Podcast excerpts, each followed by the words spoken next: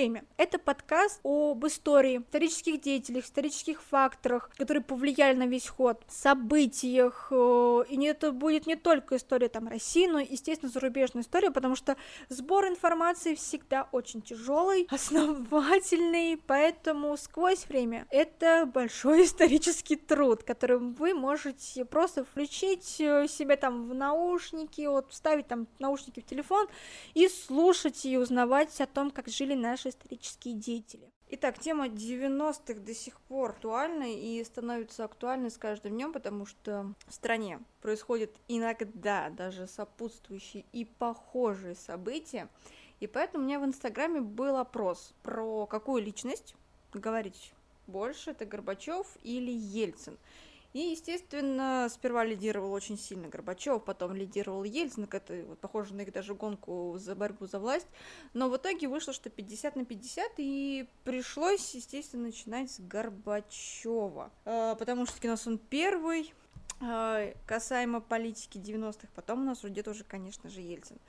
Здесь не будет рассказано тупо сухие цифры касаемо дат, когда он там пришел к власти, что он там сделал и так далее. Весь цикл разделен на три части. Это биография, политика и итог. Соответственно, здесь будет рассказано в первом подкасте это лишь биография с его воспоминаниями, что происходило, как он становился у власти – во втором подкасте это будет чисто все связано с политикой и те, та деятельность, которую, естественно, все уже слышали, это и антиалкогольная кампания, и кампания касаемо, что такое политика гласности, что такое перестройка, это все будет опять же во втором. И в третьем подкасте это будет итог.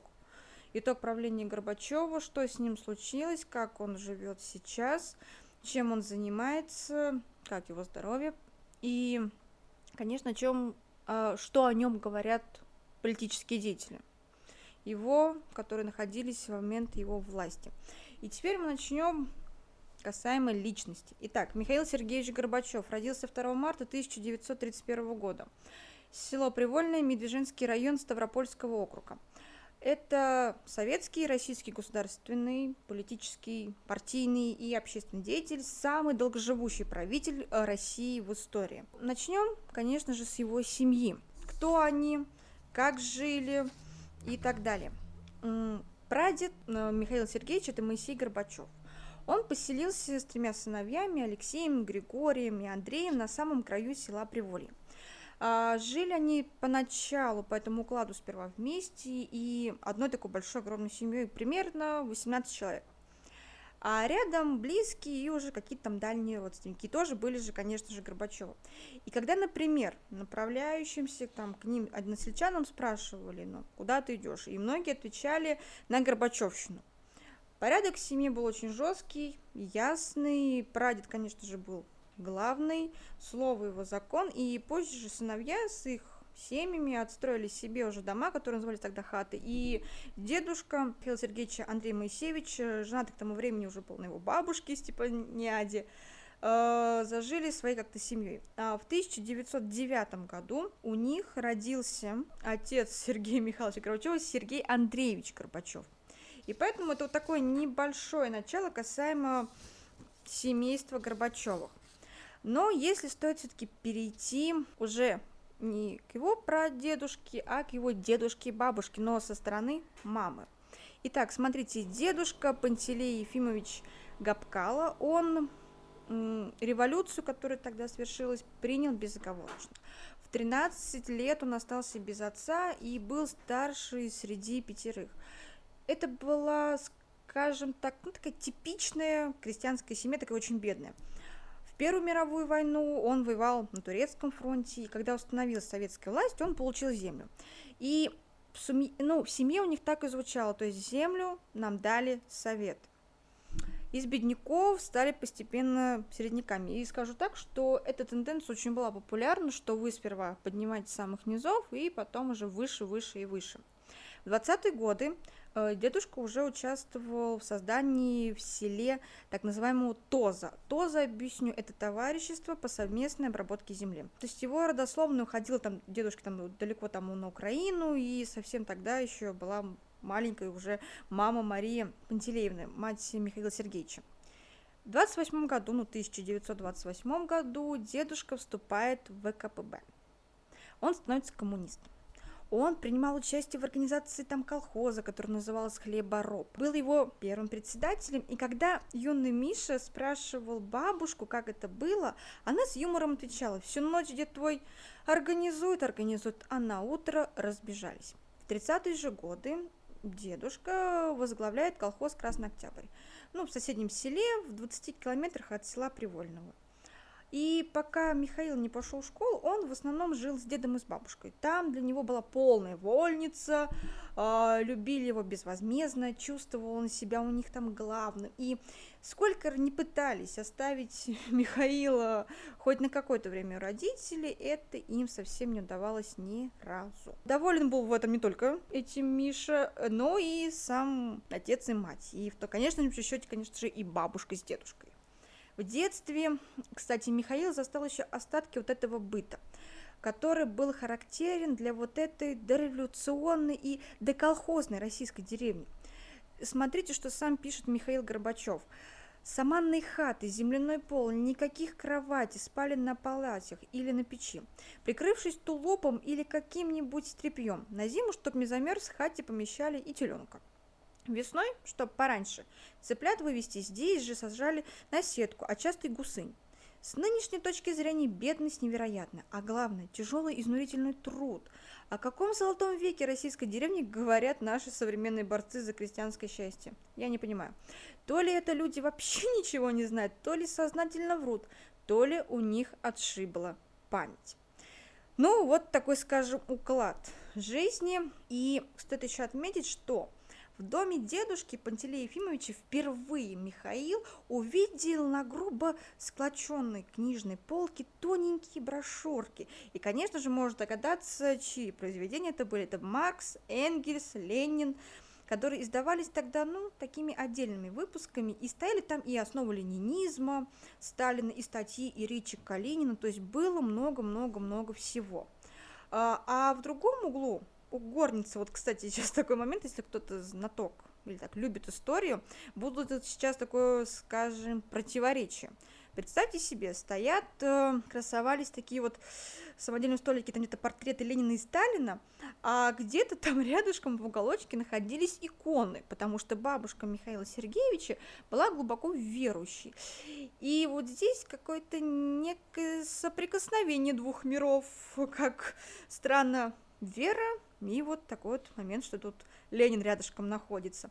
Это было, скажем, мирное существование и двух миров, и нисколько это не смущало, естественно, там дедушку, э, сам он был, естественно, неверующим, но обладал такой очень э, завидной терпимостью. Авторитет на селе он пользовался огромным, колоссальным. Любимая его шутка такая была.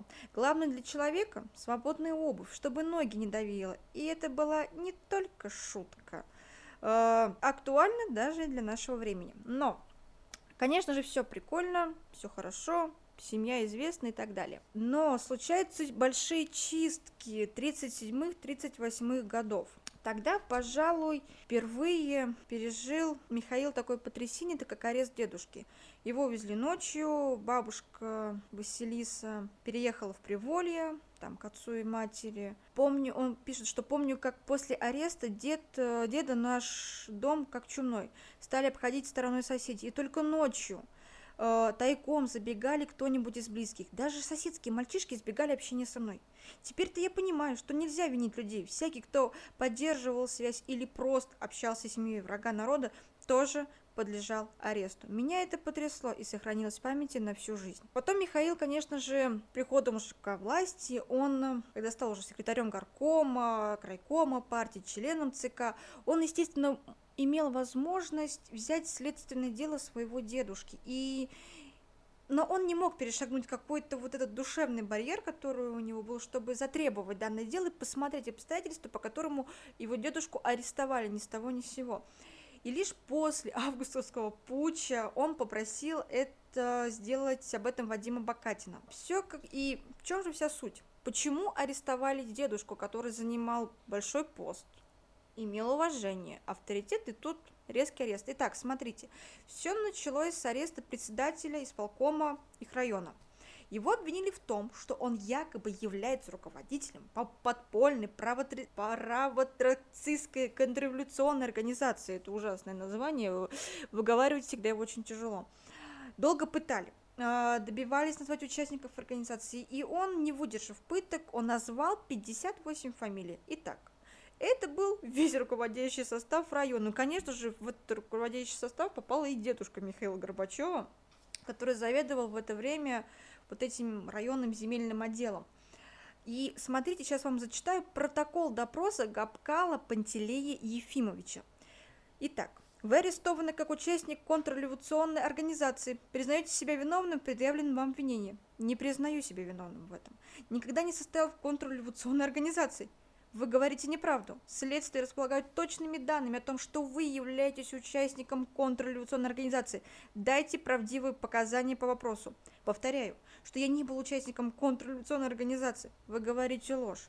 Вас уличает ряд обвиняемых, проходящих по этому делу, проводимой вами контрреволюционной деятельности. Следствие настаивает дать правдивые показания. Категорически отрицаю, никакой контрреволюционной организации не знаю и стояла подпись дедушки.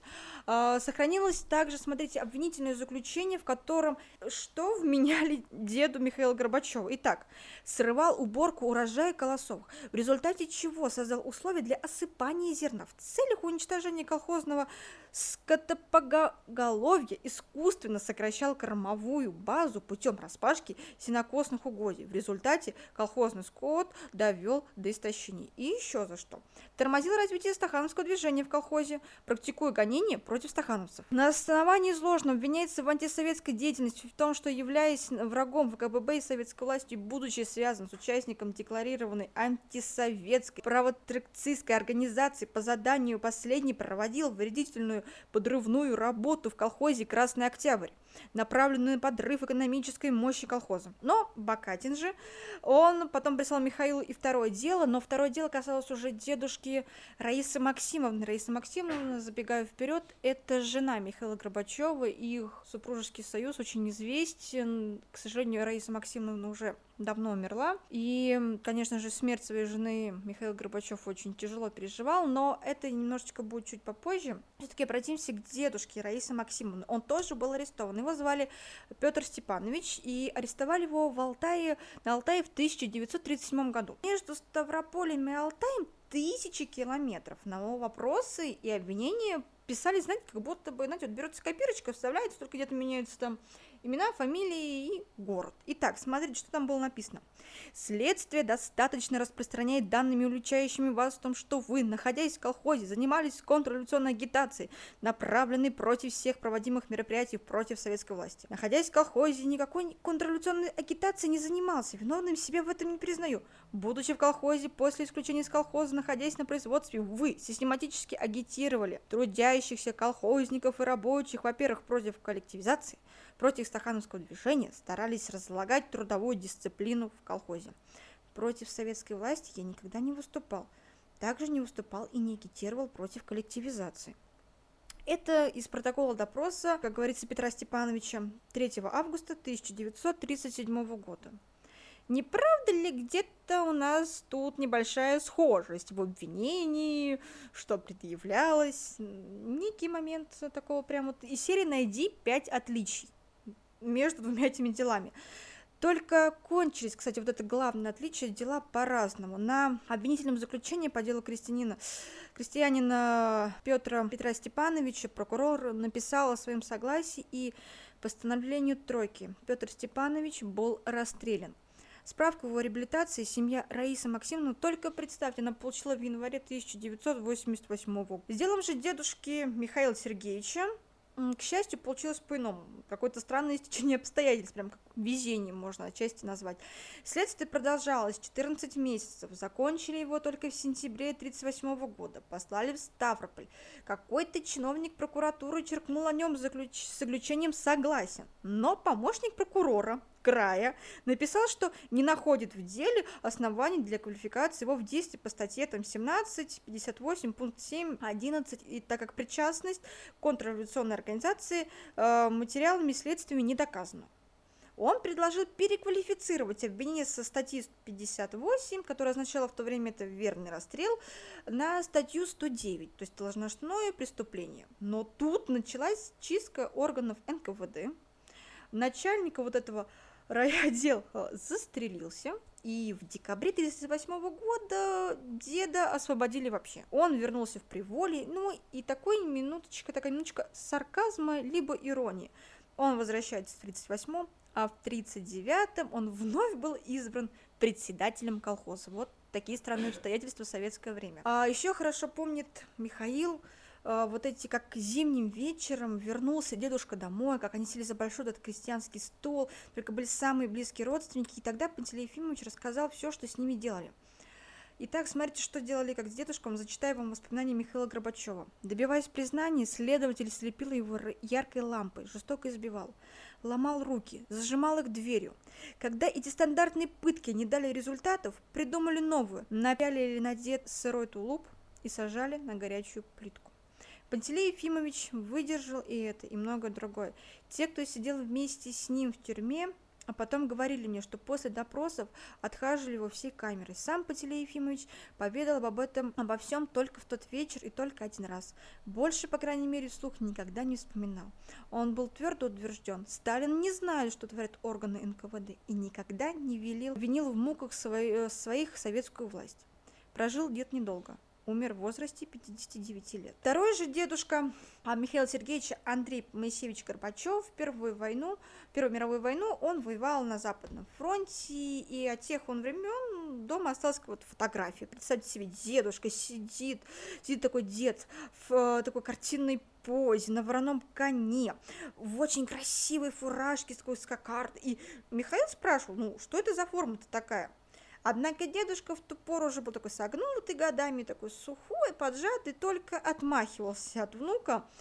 Делались тогда такие фотографии просто. Рисовали на щите коня с лихим таким всадником, для лица вырезали такую дырку, и оставалось только голову просунуть. И, кстати, нам это вспоминается, когда вы хотите с кем-то фоткаться, э, просовываете голову, и вы там вот фотографируете, не знаю, там с лошадью, со снеговиком, с чем угодно. Вот так пошло все оттуда, кстати. Но судьба деда Андрея была поистине драматичной и в то же время такой типичной для всего вот этого крестьянства. Отделившись от отца, он повел свое хозяйство, семья росла, родилось там шестеро детей, но была одна беда, было только двое сыновей, а землю сельская община выдавала только на мужчин. Надо было вот с имеющегося надела получать больше, и вся семья от мала до велика, они днем и ночью трудились в хозяйстве. Дедушка Андрей характером был очень крут, в работе беспощаден и к себе, и к окружающим, но не всегда работа приносила результаты. На некоторые надеялись э, засуха за засухой, все постепенно из бедняков как-то дотянулись, опять же, смотрите, до середняков. Подходило время замужества, трех дочерей, значит, нужно было что? Какое-то приданное готовить. Нужны были деньги. А в крестьянском хозяйстве источник их получения, как говорится, один продажа вот этого выращенного зерна и скота. Выручил еще сад, дедушка очень его любил заниматься э, садоводством, и со временем вырастил просто огромный сад, что только в нем вот просто не росло. И он знал только вот прививок яблок, ну, знаете, у кого-то, может быть, бабушки, дедушки э, занимаются так, прививать яблоню, немножечко такое большое отступление, у вас какие-то необычные яблоки вкусные растут. А в 29 году старший сын Сергей, это отец Михаила Сергеевича, он женился на дочери соседа, и сначала молодые жили в доме дедушки Андрея, но скоро отделились, и пришлось делить и землю. Коллективизацию дедушка Андрей не принял, и в колхоз он не вступил, остался таким, знаете, как единоличником. В 1933 году в Ставрополье разразился дикий голод. Историки до сих пор спорят, вот о его причинах. Не был ли вот данный голод организован специально, чтобы окончательно, знаете, сломить крестьянство? И уже главную роль сыграли какие-то покотные, может быть, в этом условии, непонятно. Не знается как-то в других там как краях, что действовало, но именно в Приволе там была засуха. Вот такой странный момент. Дела, однако, дело заключалось, однако, немножечко в другом. Массовая коллективизация, она подорвала прежний, уже складывающийся веками устой жизнь. Она разрушила привычные формы ведения хозяйства. жизнеспособности в деревне. И вот что на, можно сказать, было самым главным в этом во всем. Плюс, конечно же, очень жестокая засуха, однако это, знаете, как вот бывает обстоятельства, накладываются одно на другое. Здесь и засуха, здесь и коллективизация, все отнимается и все разом. Голод был очень страшный. В Приволье вымерла по меньшей мере треть, а если даже вообще не половина села, умирали целыми семьями. И долго еще даже до самой войны сиротливо стояли в селе какие-то полуразрушенные, оставшиеся без хозяев хат. Трое детей э, деда Андрея умерли от голода. А, сам, а его самого, самого весной 1934 года арестовали за невыполнение плана посева. Крестьянам единоличникам власти устанавливали такой вот, и, э, грубо говоря, план, но семян не было, и план выполнить оказалось ну, просто просто нечем. Как саботажника деда Андрея отправили на принудительные работы на лесоповал э, в Иркутскую область. Бабушка Степани, Степани досталась двумя детьми, Анастасия и Александром. А, отец же Михаила взял все на себя, все заботы. Семья оказалась ну, просто никому не нужной. И в итоге дедушка Андрей в лагере работал очень хорошо. Через два года, в 1935 году, его освободили досрочно. Вернулся он в Приволе с двумя там грамотными ударниками труда и сразу вступил в колхоз. Поскольку работать он умел, то скоро стал еще и руководителем колхозной свинофермы, который постоянно занимал потом уже первое, как говорится, в районе первое место. И опять дед стал хм, получать почетные грамоты. Перед самой войной, получается, жизнь-то налаживалась. Вот как-то в клею. Оба деда дома были, в магазинах появляется какой-то ситец, там керосин, колхоз начал выдавать зерно в трудодни.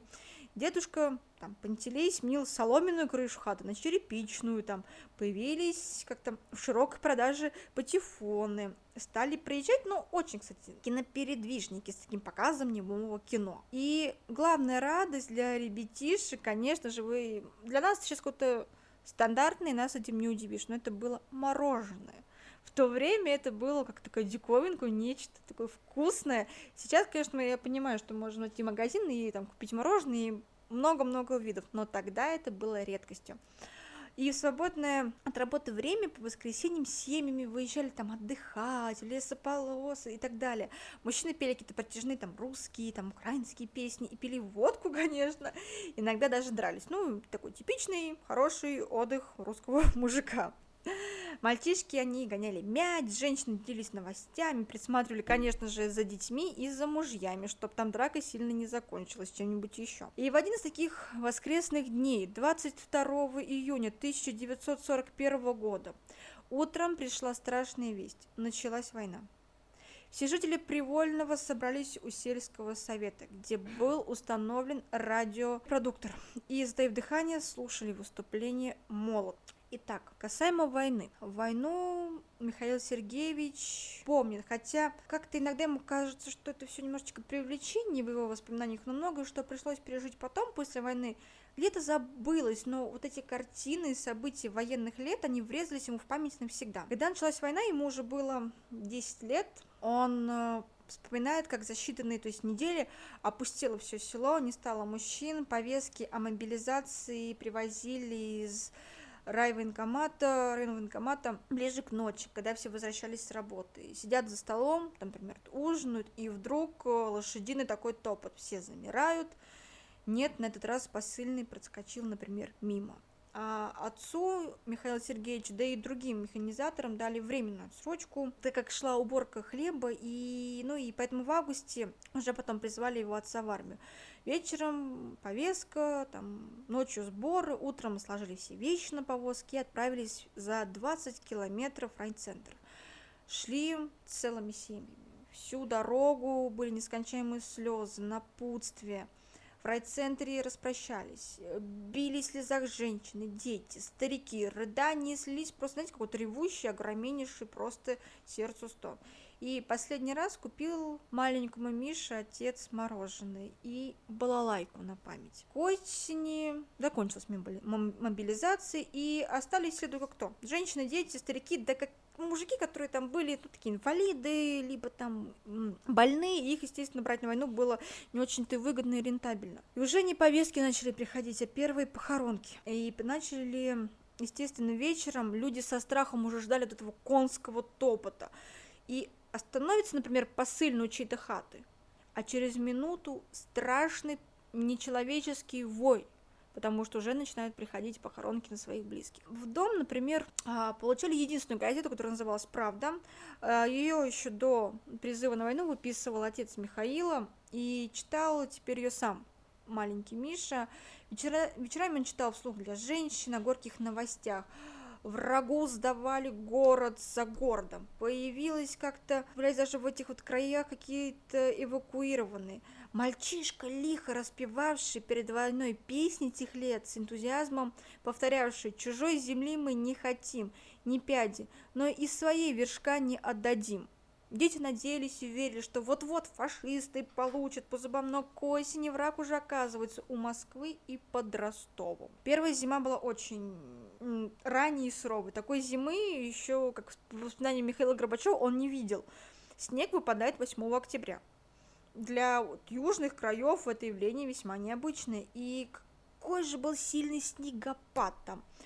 Мощным слоем метель, метель накрыла абсолютно вот все, как говорится, село. О, часть хат вместе с постройками, с котом, птицы оказалась под сугробами. Те, кто там очутился в домах, из которых вообще можно было там выбраться, делали какие-то проходы, туннели, откапывали соседи. Ну, тема актуальна со снегопадами, которые у нас там вот происходили тоже вот недавно в России.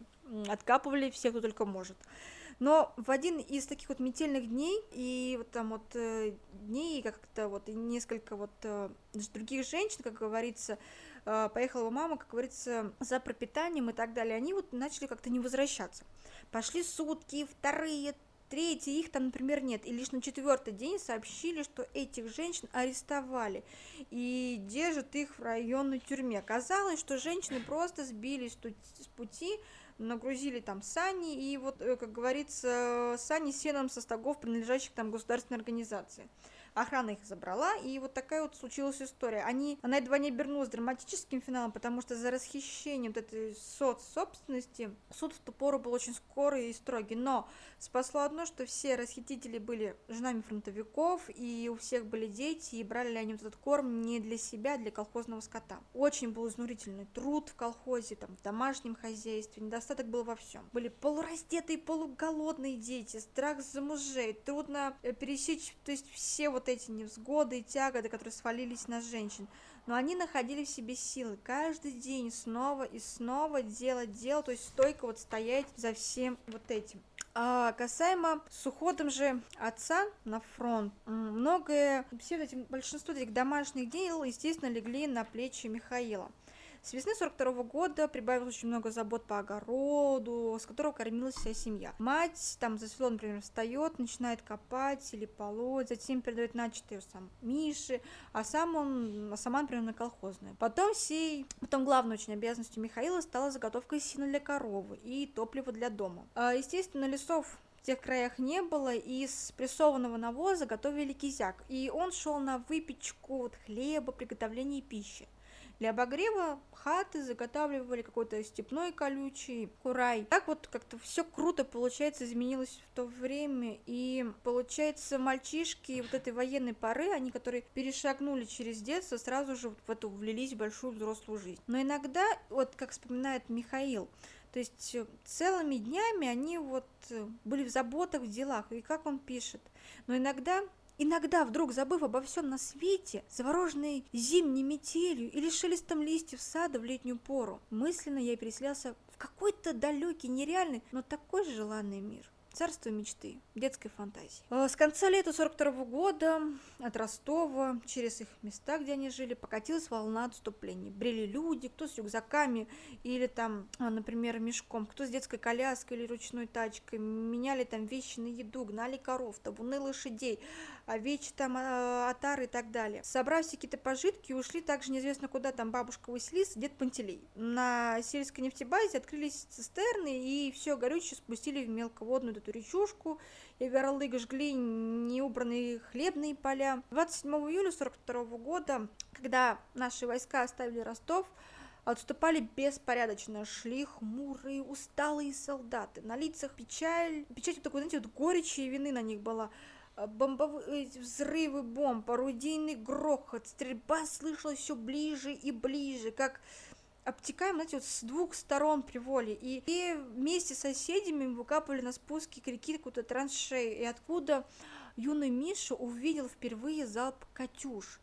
По небу с таким страшным свистом летели огненные эти стрелы. Но после того, как немецкие части уже ушли дальше на восток, в Привольном остался небольшой гарнизон. Потом его заменили каким-то отрядом, и запомнились нашивки на рукавах и такой, ну, украинский говор. Началась жизнь на оккупированной территории. Первая новость. Э, вылезли на поверхность те, кто дезертировал из армии и по несколько месяцев прятались в подвалах. Многие из них стали служить, естественно, немецким властям, как правило, в полиции. После возвращения бабушки Василисы нагрянули ну, в дом Горбачевых. И, э, как говорится, нагрянули эту линейку, бабушку приказали, бабушке приказали идти за ними в полицейский участок. Так она и шла через все село. Там ее подвергли допросу. И, ну, что могла она сказать? Что ее муж коммунист, председатель колхоза, сын и зять в Красной Армии, то есть набор просто великолепный. И об этом и так все знали. Мать же во время обыска, она и арест вела себя очень мужественно, смелость ее была не только от характера, Э, женщина была очень решительная, и, но ну, это отчаяние от незнания, чем все это закончится.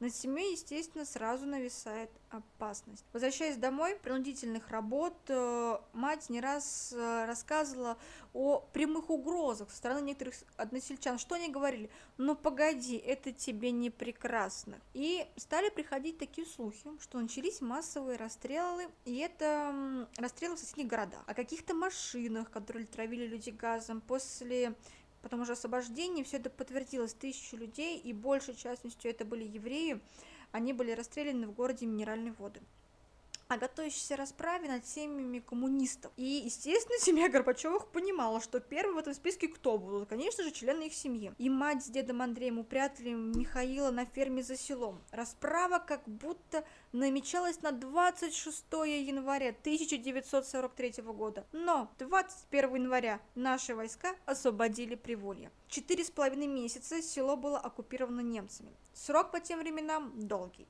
Старосты немцы назначили престарелого э, Савати Зайцева, э, деда Савку, как его называли. Долго и упорно он отказывался от этого, но односельчане уговорили, все-таки свой. В селе знали, что Зайцев делал все, чтобы беречь людей от беды.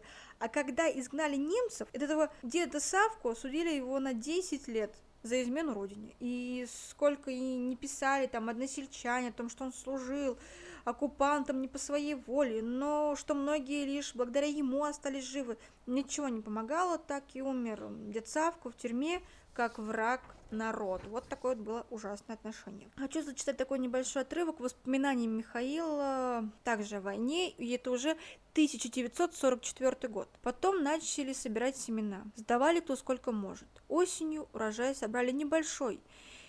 Ее стараниями благодаря случаю Ранней весной в распутицу она вместе с другими анцельчанами, то есть ну мама Михаила, было ей тогда 33 года, на повозке, запряженной пару уцелевших быков, отправилась на Кубань. Говорила а, там урожай кукурузы. Из крестьянского сундука и мать вытащила вещи отца, две пары новых хромовых сапог и костюм, так и ни разу не надетый, для обмена на кукурузу. Дом оставила на мне. Уезжая, мать отмерила мне на каждый день по горске кукурузы из последних в доме остатков. Я делал крупу и варил кашу. Проходит неделя, идет вторая, а матери нет. Лишь на пятнадцатый день вернулась она с мешком кукурузы. Это было наше спасение. Оказывается, отцовы вещи в обмен пошли хорошо и мать выручила мешок кукурузы, целых три пуда. Но перед отъездом был уговор на каждого едока вести по пуду. Так с э, нас с матерью двое, значит два пуда, 32 килограмма. Вот и пришлось ей лишний пуд пешком по непролазной грязи на себе тащить. Это действительно было спасение. А тут еще и корова отделилась. Значит, были мы и при молоке, и при кукурузе, и стали еще не, и стали уже есть не один раз, а два-три раза в день. В других семьях не доедали, пухли от голода. Бывало, придут мои приятели, соседские ребятишки, и стоят молча в дверях. Среди них Федя Рученко, наш родственник. Мать покряхтит, покряхтит и даст всем понемногу поесть. Вот так и выживали. Что касаемо одежды, тоже хочу там начать такое воспоминание Михаила, как они делали вот одежду в тот период. Итак, Сначала научились сами ремонтировать э, обувь и одежду, а когда это заплатанное старье окончательно расползлось, нашли другой выход. Стали выращивать коноплю. Убирали вручную, вязали сноп, мочили в реке, сушили, трепали и получали нитку, суровые такие. На бабушкиных ручных ткацких станках, спущенных с чердаков, чуть ли не в каждой хате ткали, а потом отбеливали полотно. Из него шли рубахи, а для красоты вышивали по краям черные мулины. Наденешь такую рубаху, а она колом стоит. Овечью шерсть мыли, чесали, а потом на веретене крутили нить и ткали примитивное грубое сукно для изготовления верхней одежды. Из шкур, которые предварительно квасились, очищались от шерсти, сушились, мялись и пропитывались мазутом, делали примитивную обувь. Соль добывали из соляного озера, находящегося в 50 километров от Привольного. Непонятным способом доставали кальцинированную соду, разжигая пропитанную, пользу которую научились делать мыло. Огонь получали высекая из, из кремния, э, разжигая пропитанную золой вату. Спички делали из стола, противотанковых гранат. Для освещения использовали лампады, э, коптилки из снарядных гильз. Когда понемногу стал появляться керосин, сами делали, начали делать лампы. Все пришлось, всему пришлось научиться, и делала я это в совершенстве. Удивительно живучий и вынослив наш народ, хотя сейчас иногда думаю, а смог бы я теперь заново выдержать это все. Но затем э, в конце лета 44 года с фронта пришло какое-то загадочное письмо.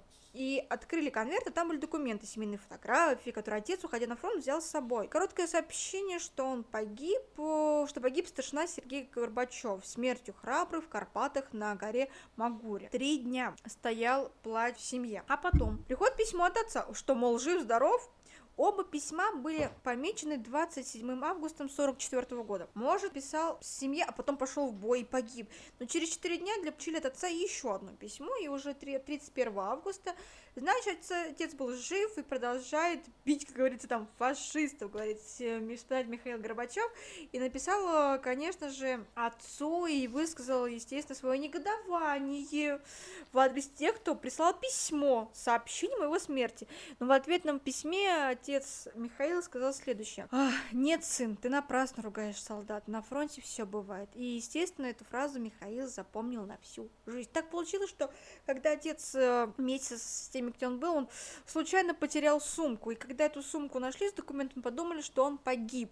И отправили вот эту, скажем так, похоронку. Ну, такое тоже бывало. Ой, а теперь хотелось бы вам зачитать очень слишком тяжелый отрывок, э, которым завершится блок воспоминаний о уже придется к школе, университету, да и делах Михаила Сергеевича.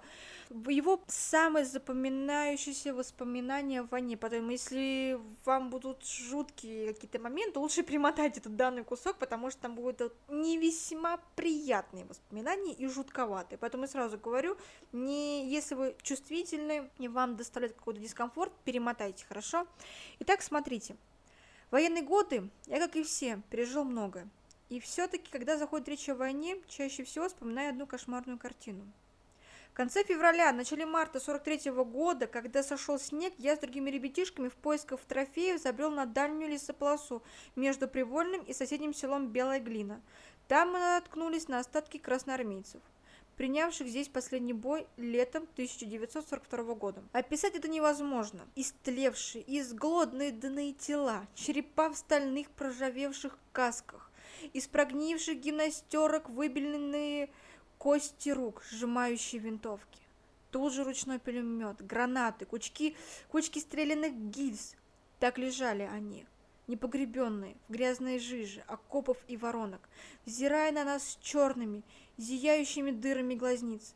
Мы окаменели, вернулись домой потрясенные. Но, как говорится, когда война закончилась, Михаил уже было 14 лет, и его поколение – это поколение детей войны. Она их, скажем так, опалила, наложила свой отпечаток на характеры и на все мировосприятие. Но учебу в школе, как говорится, поговорим про школу, университеты, самое, можно сказать, интересное – Учеба в школе возобновилась в 1944 году после двухлетнего перерыва. Никакого особого, конечно же, желания у Миши не было пойти там учиться снова. После всего пережитого это оказалось слишком, скажем так, несерьезным делом. Да и к тому же, честно говоря, идти в школу было, да и не в чем. Отец прислал матери письмо, там было написано, продай все, одей, обуй, книжки купи, и пусть Михаил обязательно учится. Так еще дедушка Пантелей говорил, что надо учиться, и все тут. В общем, пошел в школу перед самым, такими самыми ноябрьскими праздниками, когда уже заканчивалась первая четверть. Итак, приходит Михаил в школу, садится слушать, ничего не понимает, все забыл. Он не досидел даже до конца занятия, ушел домой, бросил книжку, психует, ничего не хочется. Мама заплакала, забрала какие-то вещички и ушла. Вернулась вечером уже без каких-то вещей, но с целой стопкой книг. И опять Миша говорит, не пойду в школу, не хочу. Однако книжки стал смотреть потом. И читать увлекся. Мать уже легла спать, а он все читал и читал. И, видимо, тогда именно той ночью в его голове произошло во всяком случае... Утром он встал, что-то такое специфическое встал и пошел в школу. Год он закончил, вот так, запомните, с похвальной грамотой. Да и в следующие годы он тоже заканчивал, кстати, с отличием. Такой вот пример, кто не хочет и не любит учиться.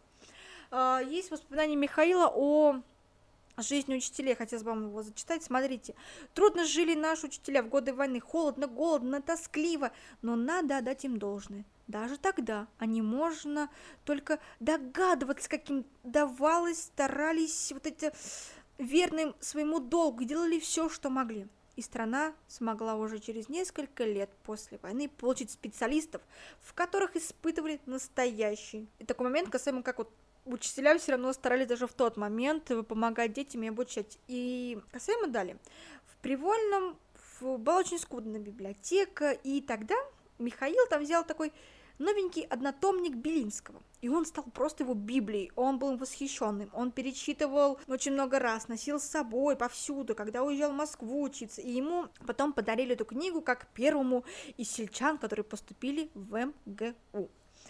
От статьи Белинского он перешел потом к Пушкину, Лермонтову, Гоголю. Особенно увлек его Лермонтов с такой вот непокорностью, возвышенным таким вот романтизмом сильным. Но не только его стихи, но и поэму он знал даже наизусть. А, его поражает вот это вот, как э, особенно потом ему очень понравился Маяковский, что он писал. Меня поражало, поражает и ныне, как молодые люди в своих произведениях поднялись до философских обобщений. Такое от Бога. Естественно, в то время очень было повальным было увлечение вот этой художественной самодеятельностью спортом, хотя условий мы прекрасно понимаем, что было очень мало, так, грубо говоря, практически их вообще не было.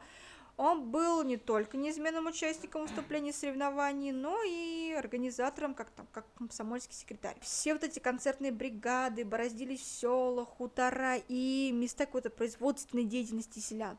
Но чаще всего цены выполняли, конечно же, стандартно школьные спортивные залы а то и просто какие-то даже коридоры. Но чаще всего, как говорится, что могло вот, э, что же тянуло в эти кружки самодеятельности? Пожалуй, это общение со своими ровесниками, ну и стремление, конечно, себя реализовать показать себя с лучшей стороны. Увеличение вот это все привело потом уже э, произошел такой очень сильный размах, э, что в драматический кружок уже не могли попасть все желающие, потому что там уже э, какой-то шел даже отбор детей. Том естественно, в отличие от профессиональных театральных коллективов, у них не возникал вопрос, посильно ли им что-то ставить. Играли драматургов всех времен, чаще всего, конечно же, русских. И вы можете себе представить, как это получалось, что их не смущало, и каких-то нравственных мук они не испытывали. Просто играли, можно сказать, делали, старались изо всех сил. И что-то все-таки выходило, как-то постановки даже шли найти и взрослые, и такой был момент, что однажды данный драм-кружок совершил турне, прям турне, по селам района, давал такие платные спектакли. На собранные деньги они купили 35 обу пар обуви для ребят, у которых их просто вот не было. А теперь хочется под завершение жизни Михаила вот с семьей немного об его отношении с отцом. Перейдем уже к университету и его политики, ну, начало политической деятельности такой небольшой. Между тем, реальная жизнь беспощадно предъявляла счет, в том числе и к Михаилу. С 46 -го года каждое лето он стал работать с отцом на комбайне в Привольном, где школа была, ну, километров двух от э, их хаты. После окончания занятий он забегал к деду Пантелею, который жил в центре села, делал рабочую робу и бегом в МТС помогать отцу чинить комбайн. Вечером с работы тоже домой шли вместе. Потом была уборка хлеба. С конца июня до конца августа работать приходилось вообще вдали от дома. Даже когда из-за дождей уборка приостанавливалась, они оставались в поле, приводя в порядок технику, выжидая погожих часов. Много было там э, разговоров, естественно, с отцом. В такие дни, вот, скажем, простое. Обо всем было. Э, обо всем были разговоры и о делах, и о жизни. Отношения сложились не просто отца и сына, но людей, занятых еще общим делом одной работы. Отец с уважением относился к Михаилу. Они были, можно сказать, как старшими друзьями. Но хочется отметить воспоминания Михаила Горбачева о жизни крестьян. И следующее он говорит. Тяжким был труд крестьян, но достатков колхозные дома он не приносил. Вся надежда была на приусадебный участок. Выращивали на нем все. Можно было какой-то свести как-то концы с концами, но каждый крестьянский двор облагался всяческими налогами, поставками государству. Не имело значения, держись, держишь ты скот или нет, все равно сдавай 120 литров молока. Сдай масло, сдай мясо.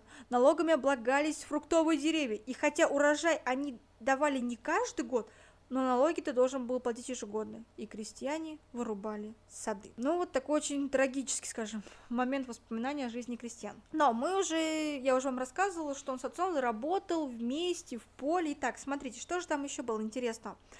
Даже в поле во время уборки еду очень приносили скудную такое очень мало, зато если уже на, за сутки там 30 гектаров, например, обмолотил, то тут тебе по установленным правилам им полагался, скажем так, вот посылка. И смотрите, что в посылку входили вареники с маслом, мясо вареное, еще давали банку меда, ну и, конечно же, две пол-литровки водки. Хотя водка как-то Михаила не интересовала, был такой обед, как говорится, вкуснее всего на свете вот, как, скажем так, как дар Божий. А вот насчет водки. Мы все, наверное, вот, может быть, вы знаете, что знаменит Михаил Сергеевич Горбачев это антиалкогольной компании, которая будет в следующем подкасте, я вам про нее расскажу, что там делалось. Может быть, вот этот случай в нем заложил отпечаток и отношение к алкоголю. Так, послушайте этот небывалый случай из воспоминаний Михаила Горбачева. Итак, ну а насчет водки, Ох, сыграли со мной однажды в бригаде злую шутку. Это было в 1946 году. Закончилась уборка. Организаторы решили обмыть окончание первой посылки, первой после войны. Э, Страды, хоть и неудачный был год, и как-никак дело сделано. Купили ящик водки, где-то достали спирт. Собрались в полевом вагончике, сидят, выпивают, закусывают, всякие байки рассказывают. Надо сказать, мужики нашей бригаде все крепкие были, молодые, но бывалые, в большинстве своем фронтовики. Отцу в то время было 37, а я самый младший, мне 35. Сижу, ем, да слушаю их разговоры. Тут бригадир стал приставать ко мне.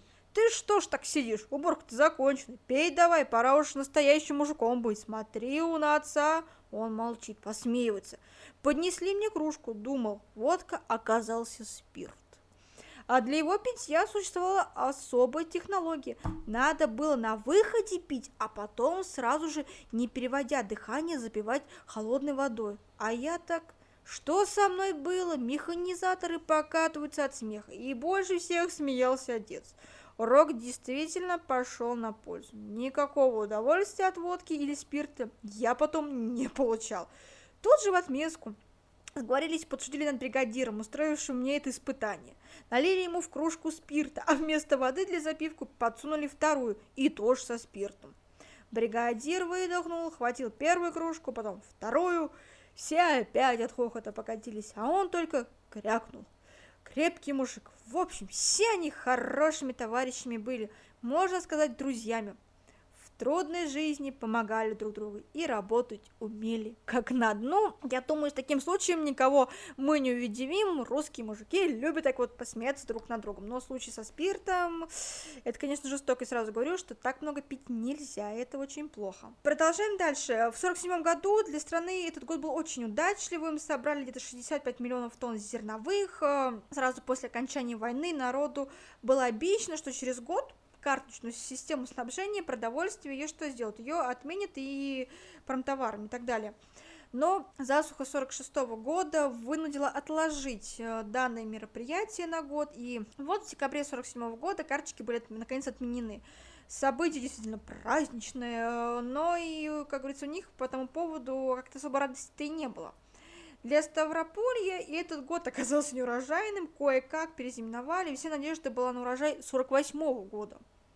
И вдруг ранней весной, в апреле, загуляли пыльные бури. Это, как, знаете, это были спутники засухи. И что говорит вот отец Михаил? Опять беда. После войны, считай, третий год подряд.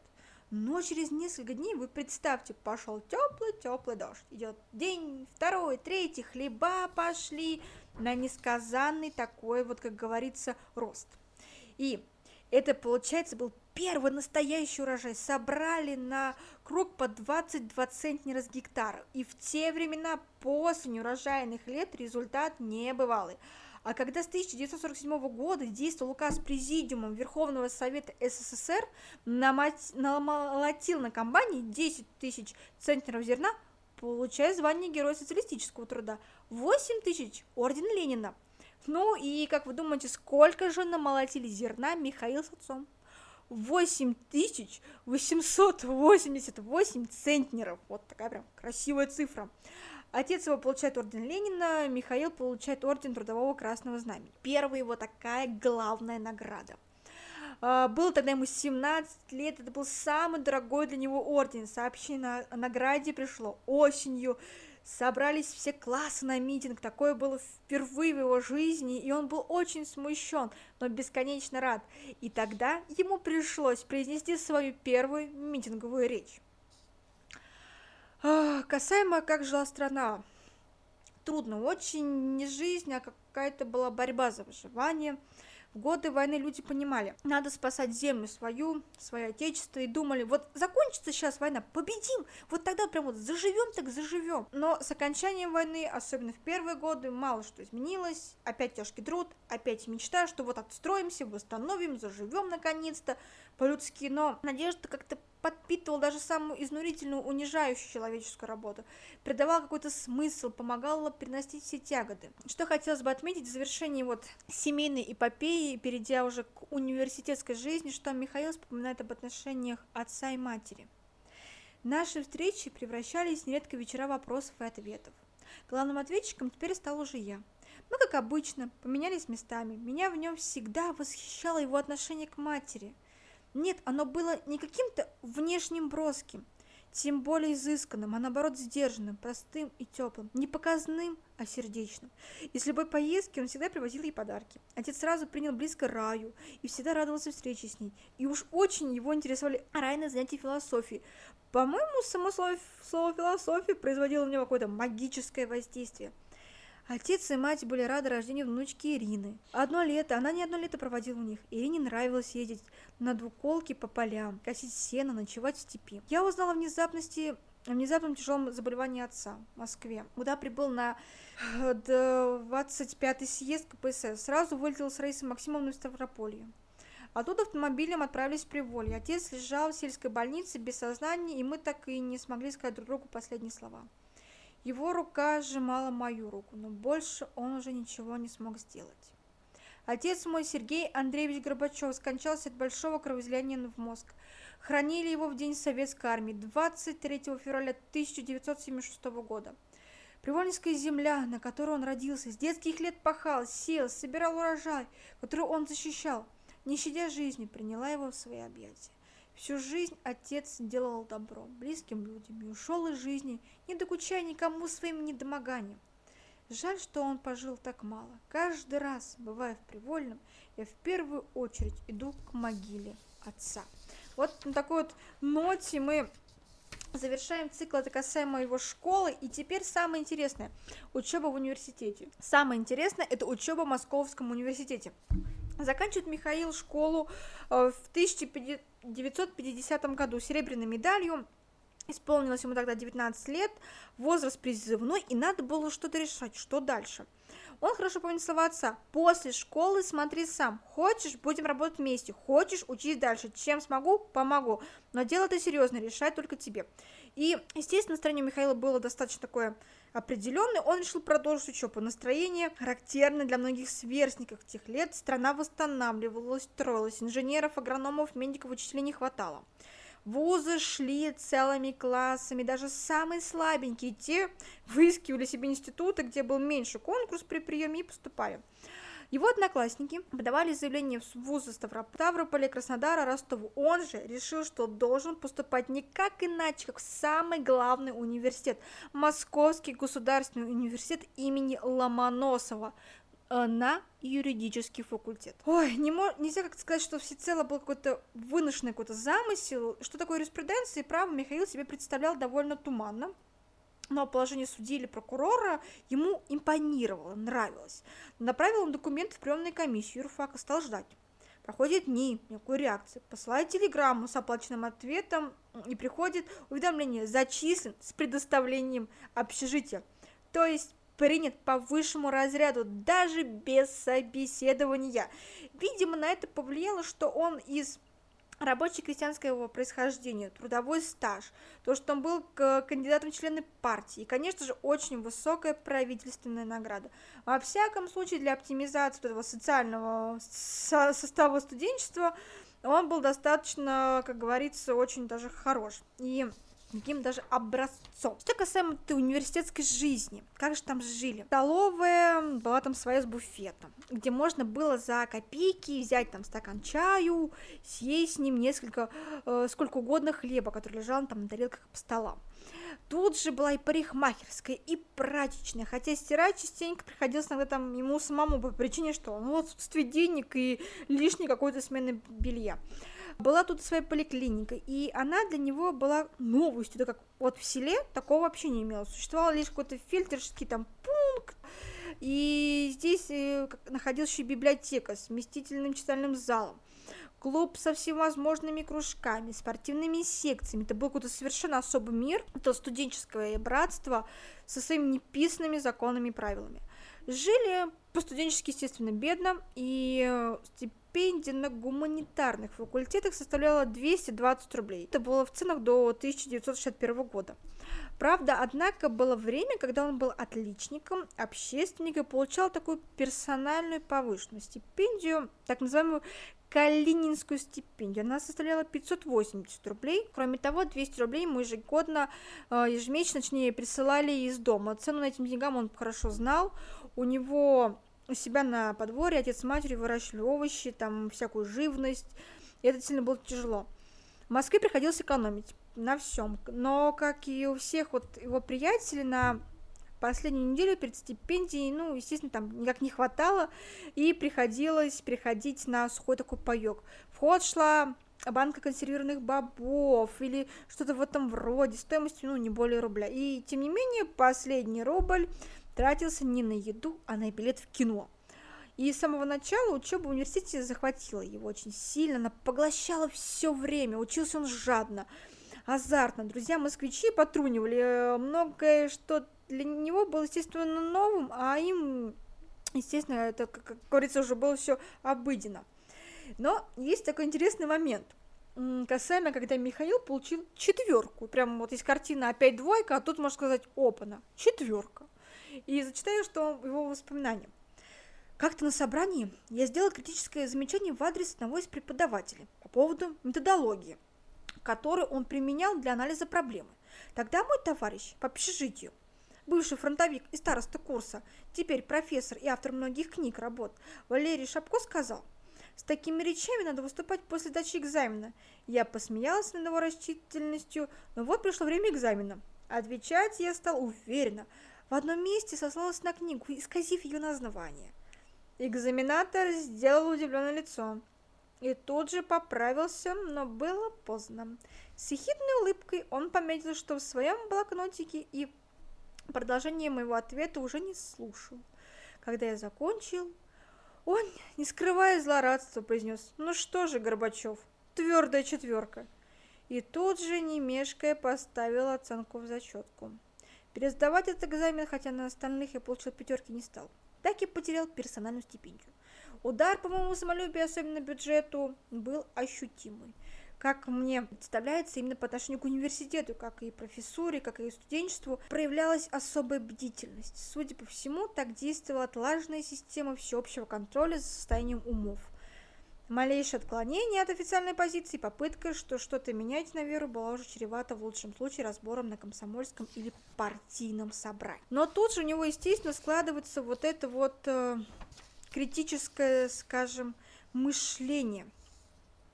Система образования, казалось, сделала все, чтобы предупредить, овладевать каким-то критическим методом мышления, но вопреки само, само накопление полученных знаний приводило к тому, что на третьем курсе, к этому этапу, когда начали уже серьезно задумываться над тем, что вроде бы было изучено, уже и усвоено. Кто-то из современных там читателей, либо там прежде всего числа молодых там, соотечественников, возможно, поморщился бы, естественно, когда вот, вот знал, что первыми авторами, которыми заставившими Михаила усомниться неприлежности предусмотренных вот этих истин в последней инстанции был Маркс, Энгельс и Ленин. Но это не так, и вот почему. Несмотря на всю вот эту полемистическую остроту, их труды содержали обстоятельный разбор положения оппонента, систему контраргументов, обоснование выводов, что явно как-то имело контраст с этими дискуссионными приемами Сталина, имевшего склонность заменять аргументацию бранью. В лучшем случае это провозглашение непреложных истин. И, наверное, главное, чем больше как-то Михаил читался в классиков, тем больше он задумался над соответствием их представления о социализме и дальнейшей роли действительности. 1952 году он вступает в партию, и накануне перед ним стала проблема, что писать в анкете о своих репрессированных дедах. Я уже говорила в начале, что его дедушки были репрессированы, и как-то ты это не напишешь, например, в партию-то. Хотя дед Пантелей был судим недолго, но 14 месяцев он отсидел. Деда Андрея выслали в Сибирь, без всякого суда, и при вступлении в кандидаты это никого вообще даже не волновало. Земляки знали, конечно, бы все о Горбачеве, Михаиле, но он решил написать письмо отцу, а, ведь ему при приеме в партии уже пришлось отвечать на такой же вопрос. И когда летом он встретился с отцом, он ему следующее сказал, ничего я не писал. Не было у нас этого на фронте, когда в партию перед боем принимали. Нас мечли. Вот так и весь ответ. Хаил уже пришлось в парткоме, потом в Ленинском РК КПСС долго объяснять всю историю его предков. Вот. Еще Михаил вспоминает, что осенью 1952 года, после выхода в свет работы Сталина «Экономические проблемы социализма СССР», один из преподавателей не нашел ничего лучше, как вот зачитывать всю лекцию, вот одну страницу за другой этого труда. Михаил не выдержал, послал ему записку, смысл которой сводился к тому, что с книгой они знакомы, и какие-то механические эти зачитывания ему вообще не интересны. Это какое-то неуважение к аудитории. Реакция была незамедлительная, разгневанный наставник высказался в том вот таком духе, что некоторые смельчаки, которые боятся свою там подпись поставить, э, э, возомнили, что уже освоили все богатство положений там и выводов, вот, которые содержались в произведении товарища Сталина. Михаил встал, сказал, что авторство записки принадлежит ему, и началось. Информация об этом инциденте дошла до комсомольским, по комсомольским и партийным организациям. Дошла до Московского горкома партии. В то время заместителем секретаря, секретаря комсомольской организации факультета по диалогии э, так далее все пошло. Последовало разбирательство, но в конце концов вопрос был замят, и, кажется, опять помогло вот это рабочее крестьянское, как говорится, происхождение. В то время еще пролетело над страной вот это дело врачей касаемо вот э, той политики, которая происходила в 50-х годах. Я думаю, что это будет отдельно сделан подкаст. Разобраны самые актуальные дела, и которых люди слышали, но не понимают сути, что же там было. Я думаю, это будет отдельно и про личность Сталина, и, естественно, падение его культа, то есть это будет все немножечко отдельно оговорено, потому что сейчас у нас тема 90-х, Горбачев и вот так далее. Но э, Михаил Сергеевич вспоминает это дело врачей. что он говорит. Глубоко отложился в памяти эпизод, относящийся к зиме 52-53 годов, когда общество потрясло дело врачей. Оно послужило поводом для разнузданных антисемитских выходов, огульных обвинений евреев в предательстве. Мой приятель Володя Либерман, за плечами которого были тяжкие фронтовые годы, однажды не пришел к первой лекции. Появился он лишь несколько часов спустя. Никогда прежде не видел я его в таком удрученном, подавленном состоянии. На нем буквально лица не было. «В чем дело?» – спросил я. Он не смог сдержать слез. Выяснилось, что у лалюкающей эта публика, обдав бывшего фронтовика градом оскорблений и ругательств, выбросилась там из трамвая, и вот Михаил был очень сильно потрясен вот этим вот всем действием. А, но учеба шла дальше, естественно, когда мы учимся в институте, мы что все делаем? Мы проходим практику, да? И юридическую практику он приходил вот, вот в районной прокуратуре Ставрополя. Тогда он впервые сталкивается с довольно типичной для той поры этой руководящим районным звеном. Он смотрел на эти вещи и нравы начальства своего рода иначе, чем вот раньше. И потом уже он писал, э, Раиса Максимовна тоже писала в своей книге следующее. Я надеюсь, э, она публиковала одно из писем Михаила, Ой, угнетет меня здешняя обстановка. И особенно остро чувствую всякий раз, когда получаю письмо от тебя. Оно приносит столько хорошего, дорогого, близкого, понятного, и тем более сильнее чувствуешь отвратительность окружающего. Особенно быта районной верхушки, условности, субординации, предопределенности всякого исхода, чиновичья откровенная наглость, чве... э, Смотришь на какого-нибудь здешнего начальника, ничего выдающегося, кроме живота. А какой опломб, самоуверенность, снисходительность, покровительственный тон, покровительственный тон. Ой, в душе уже зрел протест. Вот такой вот небольшой момент касаемо чиновников.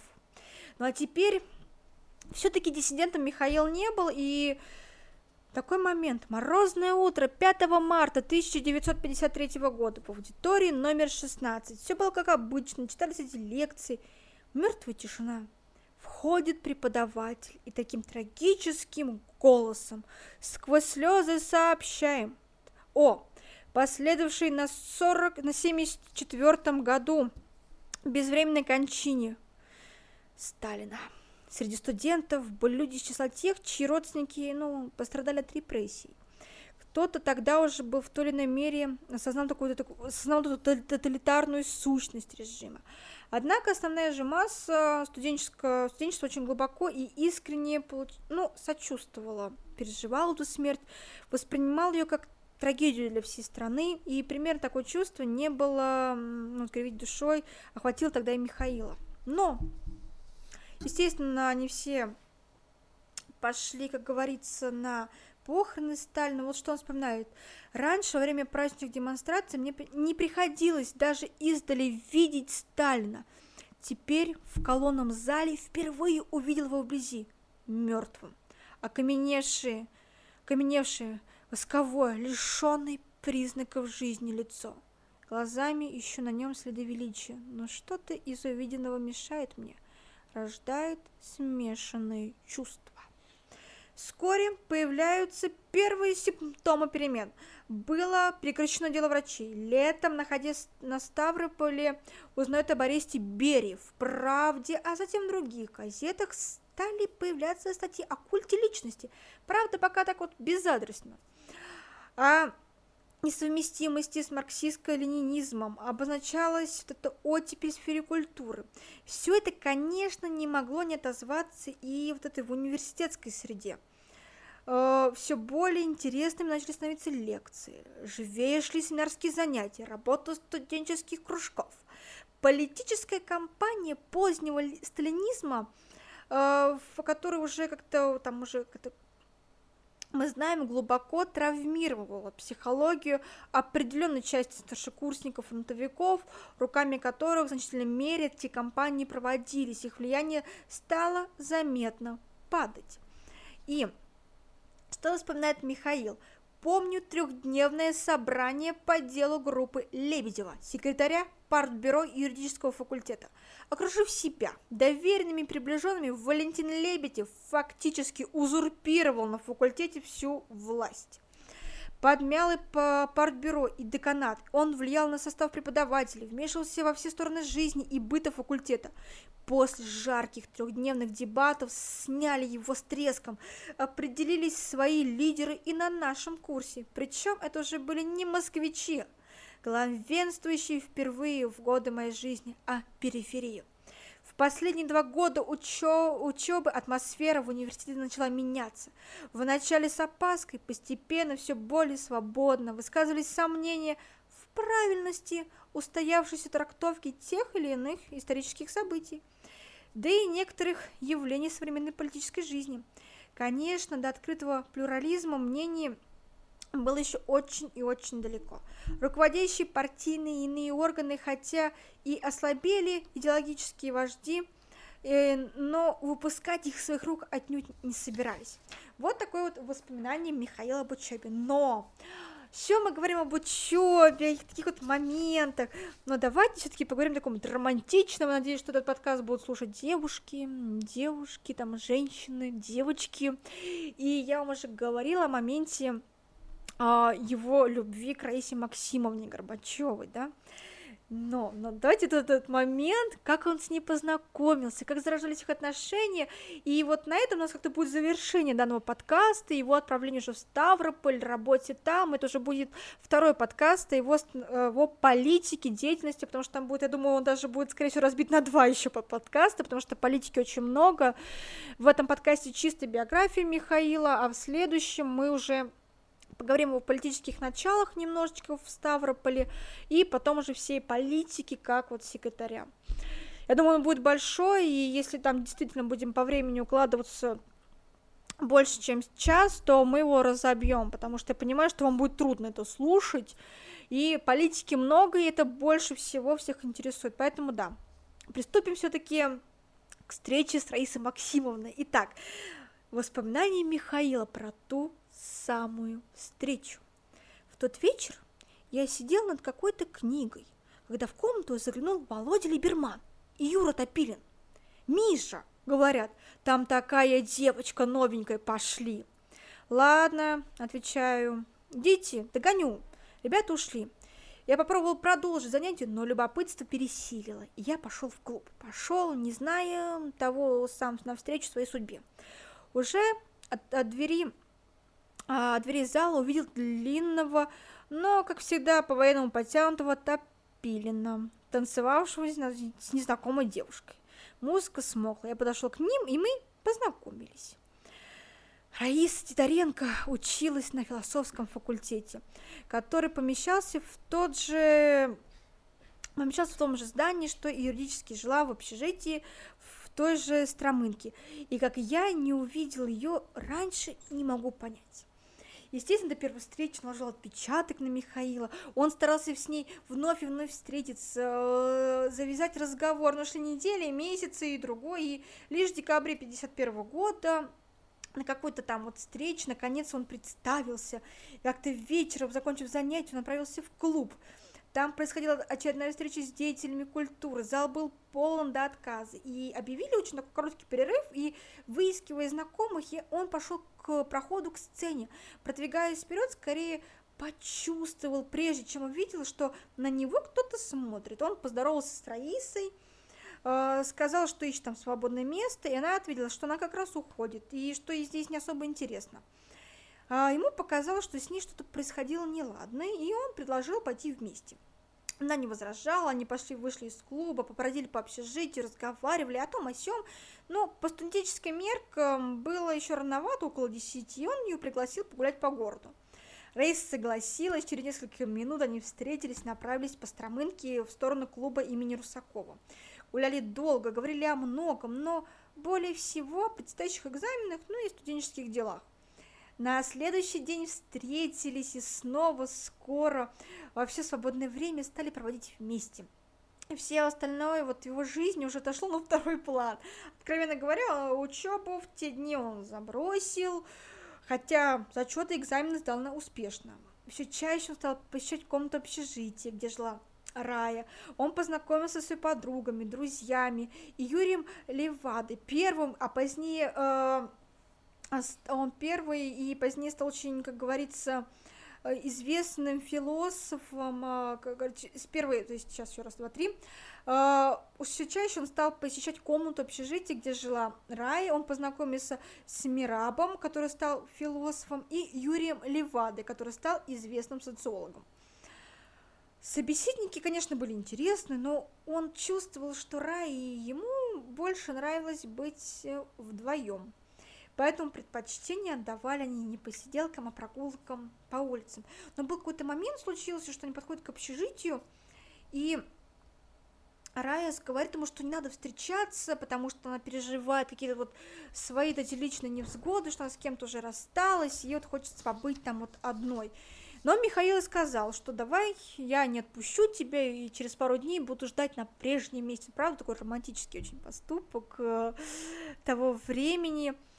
И в июне 52 года, в одну из белых ночей, они проговорили в садике, общежитии на Стромынке до утра. И в ту июньскую ночь, может быть, до конца и поняли, что они не могут быть друг без друга. Жизнь показала, что друг друга они не ошибались. Через год решили пожениться, но э, вставали в обычные в те случаи вопросы – где будут жить, что скажут родителям, да и на что жить. Стипендии-то были мизерные. На отдельную комнату в общежитии, естественно, на Стромынке рассчитывать не приходилось, но и молодость есть молодость. После окончания третьего курса они поехали в родные края, сообщили родителям о своем решении, отец потом Михаил очень сильно шутил, что у него теперь есть у Михаила повод, э, новый стимул трудиться еще больше. Перед отъездом в Москву они продали с отцом 9 центнеров зерна, вместе с денежной оплатой получилось почти 1000 рублей. Это была, можно сказать, самая большая сумма, которую Михаил на тот момент держал в своих руках. А, в Москву приехал раньше на несколько дней, чтобы встретить Раису, которая ездила на каникулы к своим родителям. А, во время одной из первых совместных прогулок они проходили мимо Сокольнического ЗАГСа и такой предложил, а, давай зайдем. Зашли, выяснили, какие документы необходимы для оформления брака. 25 сентября 1953 года они переступили порог, расписались, получили свидетельство о том, что гражданин Горбачев Михаил Сергеевич 1931 года рождения и гражданка Титаренко Раиса Максимовна 1932 года рождения вступили в законный брак, что соответствующими подписями и печатью, удостоверившись, э, получили, говорится, очень достаточно прозаично, но все получилось очень даже быстро. Ой, сохранилось э, в семейном фольклоре на память о том, что именно в те дни приснилось Раисе. Вот смотрите, какой сон ей приснился. Воспоминания. Будто мы, она и я, на дне глубокого темного колодца. И только где-то там, высоко наверху, пробивается свет. Мы карабкаемся по срубу, помогаем друг другу. Руки поранены, кровоточат, невыносимая боль. Раиса срывается вниз, но я подхватываю ее, и мы снова медленно поднимаемся вверх. Наконец, совершенно обессилев, выбираемся на этот эти черные дыры, перед нами прямая, чистая, светлая, околомленная лесом дорога. Впереди, на линии горизонта, огромное яркое солнце. И дорога как будто вливается в него, растворяется в нем. Мы идем навстречу солнцу. И вдруг с обеих сторон дороги перед нами стали падать черные страшные тени. Что это? В ответ лес гудит. Враги! Враги! Сердце сжимается. Взявшись за руки, мы продолжаем идти по дороге к горизонту. Итак, уже мы с вами завершаем Горбачева, его биографию. Свадьба его потом проиграна, была студенческая сыграна свадьба. Сыграли позже, 7 сентября, вот в день революционной годовщины, к этому сроку а, на деньги, которые были заработаны летом, в ателье пошилось это красивое платье для Раисы, она выглядела в нем потрясающе. Михаил в первый раз в жизни пошли костюм, который назывался «Ударник», но, к сожалению, не хватило лишь на туфли невесты, поэтому пришлось брать взаймы у подруг. Праздновали свадьбу в диетической столовой. На Стромынке собрались все друзья-однокурсники, э, и главный, естественно, дам полупродукт – это винегрет. Пили шампанское, столичные гуляли и гудели до самого, как говорится, вот позднего вечера. Нори, э, началось, как же прошла студенческая жизнь, да? Начало семейной жизни было немножечко странным. Почти целый день вместе, а потом поздно вечером каждый уходил в свою стромекинскую вот эту густонаселенную нору. Отдельные комнаты получили лишь они осенью, когда переехали в общежитие на Ленинские горы. горы. Здесь разместили студентов естественных факультетов, старшекурсников гуманитарных. Получить отдельную семейную комнату не удалось. Наоборот, беспокоясь о нашей нравственности, как говорил Михаил, ректорат реализовал уникальный вариант. Размещал студентов, э, не студентов, все общежития поделили на две части, мужскую и женскую. Раю поселили в зоне Г, а меня в зоне В. Вход и в ту и в другую зону ограничивался строго системой пропусков. С трудом удавалось добиваться разрешения на ежедневное э, посещение. Причем каждый раз я носил с собой паспорт с отметкой о регистрации брака. Но это никак не помогало. Ровно в 11 часов вечера у Раисы в комнате раздавался пронзительный телефонный звонок. Дежурный по этажу, у вас посторонний. Вот такое воспитание Михаила первой семейной жизни. Но а, Пришел декабрь 53 года, собралась первая после смерти Сталина университетская комсомольская конференция, и тут делегаты студенты устроили членам ректората не, такой разнос за их ханжество. По ходу конференции выпускали исторические нещадные плакаты и по фактам жизни студенчества, и один из них был длиной примерно 4-5 метров, это была нога ректора, а под ней ботинок, под ботинком было это свидетельство о браке. Так они решили их немножечко сатирическом моменте простебать. Вот. Вступление а, комсомола было очень резким, решительным, все было пересмотрено. Из МИНО студенты стали жить по факультетам, восстановилось нормальное общение, уже жизнь э, вошла в естественное русло, и теперь у них случались и семейные завтраки, и ужин, а то и обеды даже вот. А, к ним заглядывали приятелями, в общем, жили они счастливо и начинали себя вот чувствовать настоящей такой семейной парой. Итак, смотрите, а, касаемо дипломной работы, для он построил это все а, со знакомства с деятельностью Киевского райсовета, его исполкома. А, как он пишет, во-первых, там собрал часть материала для написания дипломной работы на тему участия масс в управлении государством на приеме местных советов. Во-вторых, я получил возможность хоть как-то в какой-то мере сопоставить свои знания по вопросам советского строительства с жизнью и деятельностью одного из столичных советов. И, наконец, мне хотелось попробовать силы в деле, ведь в районном суде нам отводилась лишь роль наблюдателя. Дипломную работу я подготовил срок. Защита прошла успешно, оценка отлично. Немалая часть работы была посвящена показу со ссылкой на Киевский Россовет преимущества социалистической демократии над буржуазной. Но хорошо, дипломная работа защищена. Что делать дальше? Как жить? У Раисы Максимовны все было позади, она кончила университет на год раньше, она поступила в аспирантуру, сдала кандидатские экзамены, работала над диссертацией, и будущее сулило ей что хорошую такую научную карьеру в столице. А, Михаилу сделали предложение пойти в аспирантуру по кафедре колхозного права, но а, как говорится, принять его он не мог по принципиальным соображениям, с так называемым колхозным правом, вот этим, он, его отношения были выяснены до конца. И считал он эту дисциплину абсолютно ненаучной. И, впрочем, за будущее он не волновался, потому что он был секретарем комсомольской организации, входил который в состав, и по распределению он знал, что будущая судьба его уже его решена. В числе других там 12 там, выпускников, 11 из них были фронтовиками, его направили в прокуратуру СССР. Но не все так было гладко. 30 июня, сдав последний он экзамен, вернулся в общежитие, обнаружил в почтовом ящике официальное письмо, приглашавшее его на место будущей службы в прокуратуру СССР. Ехал он туда в таком припомнительном настроении, ожидал разговора о своих там новых обязанностях, формулировал свои предложения, но когда возбужденный и вот такой вот он э, улыбающийся переступает э, порог кабинета, указанного в письме, он услышал сидевшего там чиновника лишь сухое такое вот казенное уведомление. Использовать вас для работы в органах прокуратуры СССР не представляется возможным. Оказалось, правительство приняло какое-то закрытое постановление, которое категорически запрещало привлекать к деятельности центральных органов правосудия выпускников юрфаков, ну, юридических вузов.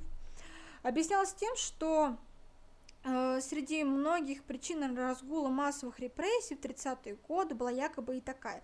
Слишком много зеленой молодежи, не имевшей ни профессионального, ни жизненного опыта, вершил тогда судьбу людей.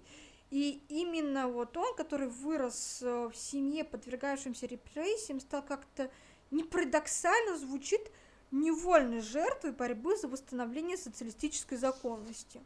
И что же делать? Он решается поехать обратно в Ставрополь. А обратно в Ставрополь предварительно решил съездить к родителям Раисы Максимовны, потому что ну, замаливать стихи, что его жене, их, точнее его их дочке придется бросить вот эту учебу в аспирантуре, эту карьеру кандидата философских наук. И что Михаил вспоминает о студенческой жизни, на этом мы завершим сегодняшний первый подкаст. Для меня было ясно, что тот рабочий крестьянский парень, который летом 1950 года впервые переступил порог здания на Маховой выпускник МГУ, который спустя пять лет готовится к отъезду в Ставрополь, были уже во многом разными людьми. Конечно, семья дала важнейший нравственный импульс моему становлению как личности гражданина. Конечно, дальнейшему моему формированию во многом способствовала школа и учителя. Я благодарен и своим старшим товарищам, механизаторам, которые учили меня работать и помогли осознать систему ценностей человека труда. И все-таки именно Московский университет дал основание, основные знания духовный заряд, определивший мой жизненный выбор. Именно здесь начался длительный растянувшийся на годы процесс переосмысления истории страны, ее настоящего и будущего. Твердо могу сказать, без этих пяти лет Горбачев политик не состоялся бы. А, заданная университетом интеллектуальная высота надолго избавила меня от сомнений и самоуверенности.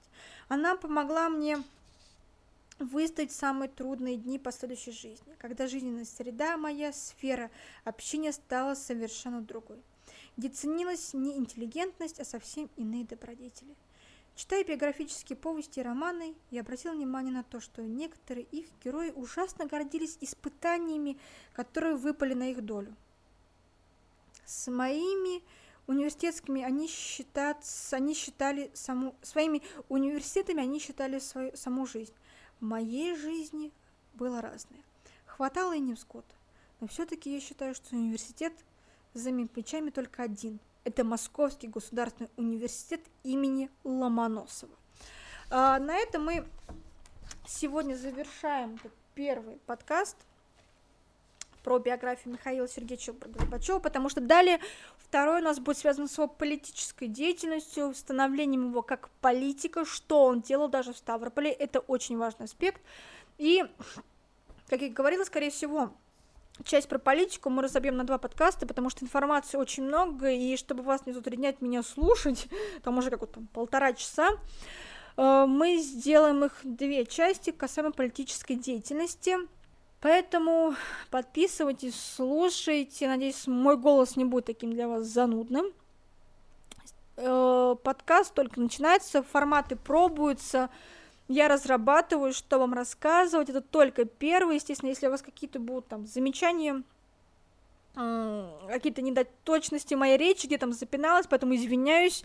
Это э, говорить столько времени бывает, наверное, тоже тяжело, и ты делаешь какие-то невольные там помехи в речи, поэтому дико извиняюсь вам и лбом бьюсь о пол за какие-то свои там речевые ошибки. Будем совершенствоваться, будем улучшаться, поэтому спасибо, что прослушали. Жду обратную связь, как вам понравилось, что хотели бы еще больше бы услышать, на какие акценты больше там жизни мне делать остановочки. Поэтому спасибо. Формат сквозь времени только начинает. Э, будет большой цикл про 90-е. Начало это у нас Михаил Сергеевич Горбачев, дальше будет Ельцин с его политикой, будут выборы 96 -го года, все до 2000-х, вот такой вот формат мы сделаем. А потом на следующие форматы будете влиять вы, вы будете говорить, какие темы вам интересны, и я буду готовить для вас полезную информацию. Может, конечно, буду стараться укладывать в час, но, но как пойдет, хочется для вас очень много чего рассказать. Спасибо.